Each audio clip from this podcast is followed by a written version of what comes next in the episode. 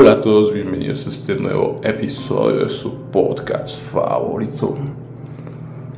Como te estaba comentando en el episodio anterior, realmente el mundo de los sueños es algo, algo fascinante, ¿no? Eh, existe algo que se llama sueños lúcidos, que según estaba leyendo, le ha pasado a la mayoría de personas, a más del ochenta y tantos por ciento de las personas. Y normalmente esto suele pasar más en la niñez, ¿no? Por ahí de los 10 años. Que yo recuerdo que precisamente cuando más pesadillas tuve, cuando más sufría de, de pesadillas, era precisamente por esa edad, ¿no? De 8 o 10 años. Y precisamente en lo que estuve leyendo es lo que hablaba, ¿no? Que estos sueños lúcidos se, se llevaban a cabo cuando tú estabas teniendo normalmente situaciones, ¿no? Una de ellas era una pesadilla, ¿no? Que te hacía reaccionar y darte cuenta de que era un sueño, ¿no? En cierto momento como te lo digo, empecé a notar eso que empezaba a darme cuenta de que eran sueños y obviamente empezaba a modificar el sueño a mi favor, ¿no? Y empezar a tener cierto control de este sueño y de mí mismo, ¿no? Recuerdo que todo eso comenzaba cuando que, cuando analizas las películas te dan muchas pistas de de, infinidad de cosas, ¿no? Por eso hoy que veo las series, las películas con otros ojos, porque date cuenta que nos han hecho creer que todo lo que nos presentan es ciencia ficción, ¿no? Es totalmente fantasía, pero cuando tus ojos se abren te das cuenta que estas personas que escriben los guiones, que hacen estas películas, saben demasiado, ¿no? Tienen todo el conocimiento de, de toda la historia de la humanidad, ¿no? Son los que controlan todo y obviamente en forma de sátira, en, un, en una forma psicológica que se llama no la recuerdo muy bien en este momento, pero lo que buscan es ponerte una verdad, pero haciéndola pasar como mentira para que, obviamente, tú cuando alguien te diga, ¿sabes que esto sí es verdad? Pues tú automáticamente no lo crees, no, ¿cómo crees? No, los fantasmas no existen, los espíritus, no, el diablo no existe, cosas así, ¿no? Entonces, en una película que me encanta, se llama El Origen, Inception, Inception en su título original, muestra cómo entran a los sueños ¿no? y plantan una idea que es parte de lo que hoy estamos viendo. ¿no? El mundo se rige en base a, a ideas, ideas que son plantadas en nuestra mente. ¿no?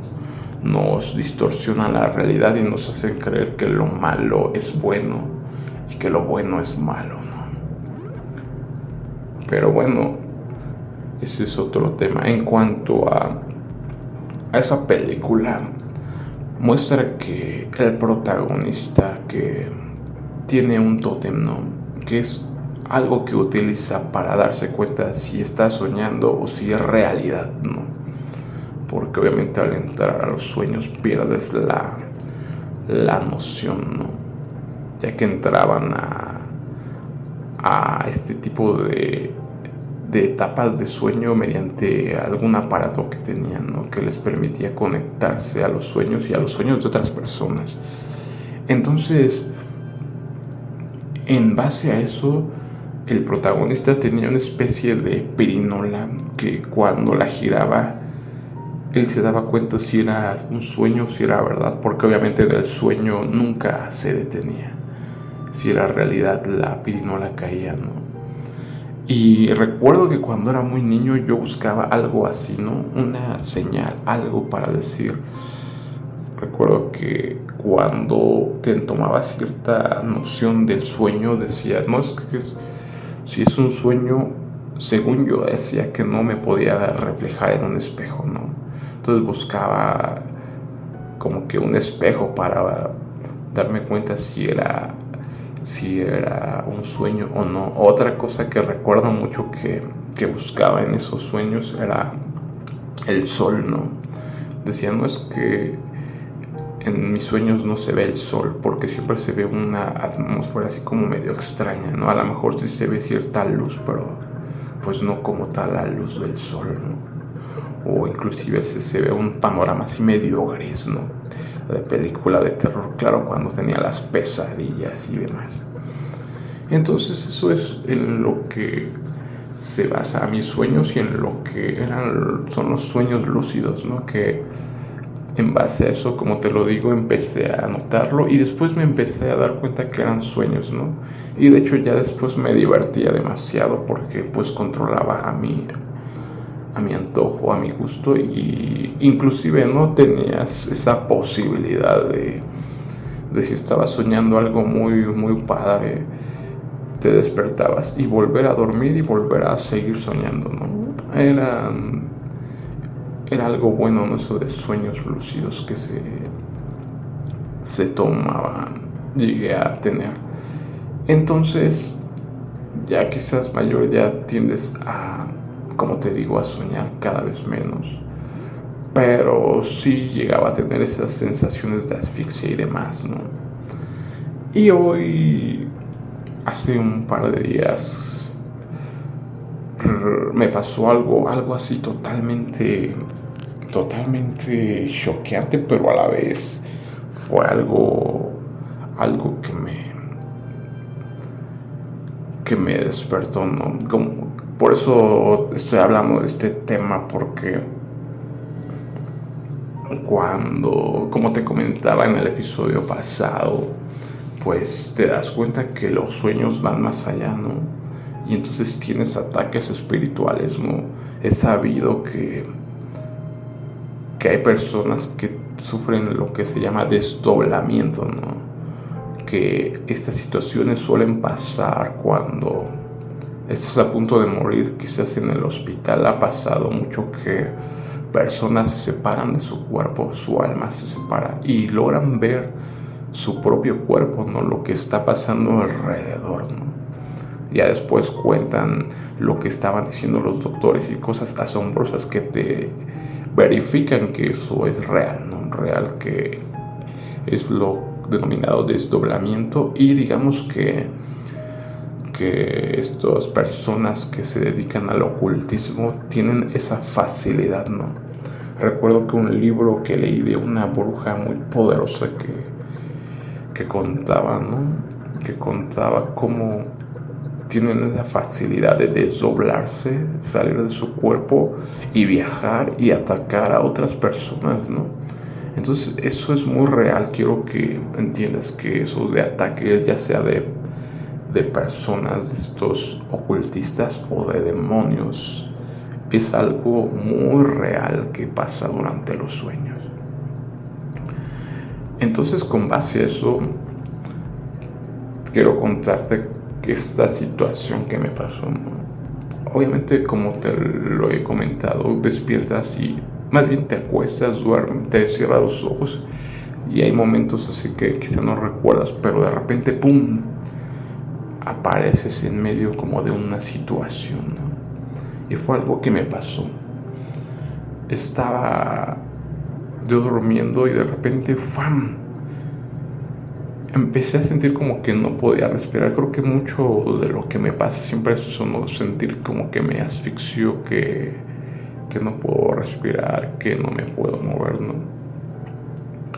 Entonces empecé a sentir como que no podía respirar y, y era en ese momento te dije que te digo que aparezco en esta situación y siento como me están apretando el cuello, ¿no? alguien me está estrangulando. Una mano, una mano gigante, ¿no? La, vi que era una mano muy grande, muy poderosa. y quizás hasta un poco terrorífica, ¿no? Quizás como un poco peluda. Alcanzo a, a notar eso y empiezo a sacar como que dedo por dedo, separar de separar de mi de mi cuello, ¿no? Por esta asfixia. Y entonces es cuando reacciono que estoy en medio de una guerra espiritual. Automáticamente el espíritu se activa y se da cuenta que tengo que guerrear, ¿no? Reprender en el nombre de Jesús. Te vas en el nombre de Jesús. Te ordeno que te vayas en el nombre que es sobre todo nombre. El nombre de Jesús. Y entonces es este, impresionante ¿no? esa situación porque es una guerra espiritual en medio de un sueño. ¿no? Recuerdo que inclusive no podía ni hablar prácticamente, pero estuve guerreando, luchando y automáticamente esta, este monstruo se quedó ahí. ¿no? Obviamente sabemos que es un demonio. Y y se me hizo algo, una experiencia, una experiencia realmente más allá del entendimiento, porque como te lo digo, este demonio es este demonio que tiene las garras. Recuerdo que después de que me quité su mano de mi cuello, le sostuve su mano y eso fue lo más impresionante porque sentía tal cual se lograba sentir su piel, su mano, sus garras, porque en sus manos tenía unas garras realmente afiladas, terribles, ¿no? Y yo se le estaba sosteniendo y guerreando, guerreando como podía, porque digo que sentí esa opresión que no me permitía quizás moverme demasiado o hablar, ¿no? Pero todo en el, en el nombre de Jesús, recordando algo muy importante que he aprendido, que no en ningún momento debemos permitir que el terror se apodere de nosotros, ¿no? Y era una lucha tanto espiritual y conmigo mismo porque sabía que no podía permitir que el terror entrara en mí, ¿no? Era como darle la autoridad a ese demonio que quisiera algo en mi vida, ¿no?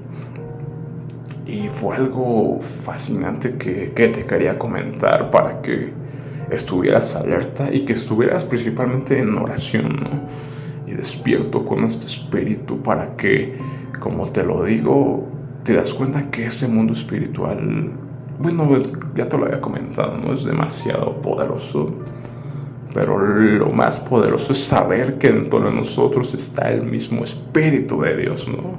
que nos permite protegernos, que nos permite evitar estos ataques, ¿no? Porque si fue una experiencia más allá, ¿no? De lo que de lo que se puede pensar, como te lo digo, sentir esta sensación tan real de una lucha real, porque te lo digo, sentía claramente cómo me apartaba el cuello, cómo le empecé a quitar la mano de mi cuello y cómo se la sostuve y sus garras me estaban clavándose en, mi, en la palma de mi mano. Pero obviamente yo siempre sabiendo que era una guerra espiritual y tomando la autoridad que nos fue dado en el nombre de Jesús. Es maravilloso saber que, que Dios nos ha dado ese anticipo lo menciona Pablo. Ese anticipo es su espíritu que nos ha depositado en nuestro interior, que nos da ese poder para poder guerrear, para poder tener autoridad por sobre todas las huestes del enemigo, ¿no? Y poner un alto, es decir, te vas de aquí en el nombre de Jesús. Y entonces es algo que quería compartir contigo porque realmente me pareció, como te lo digo, una experiencia muy, muy sobrenatural, ¿no? Entonces, espero que te sirva de algo y nos estamos viendo en otro episodio.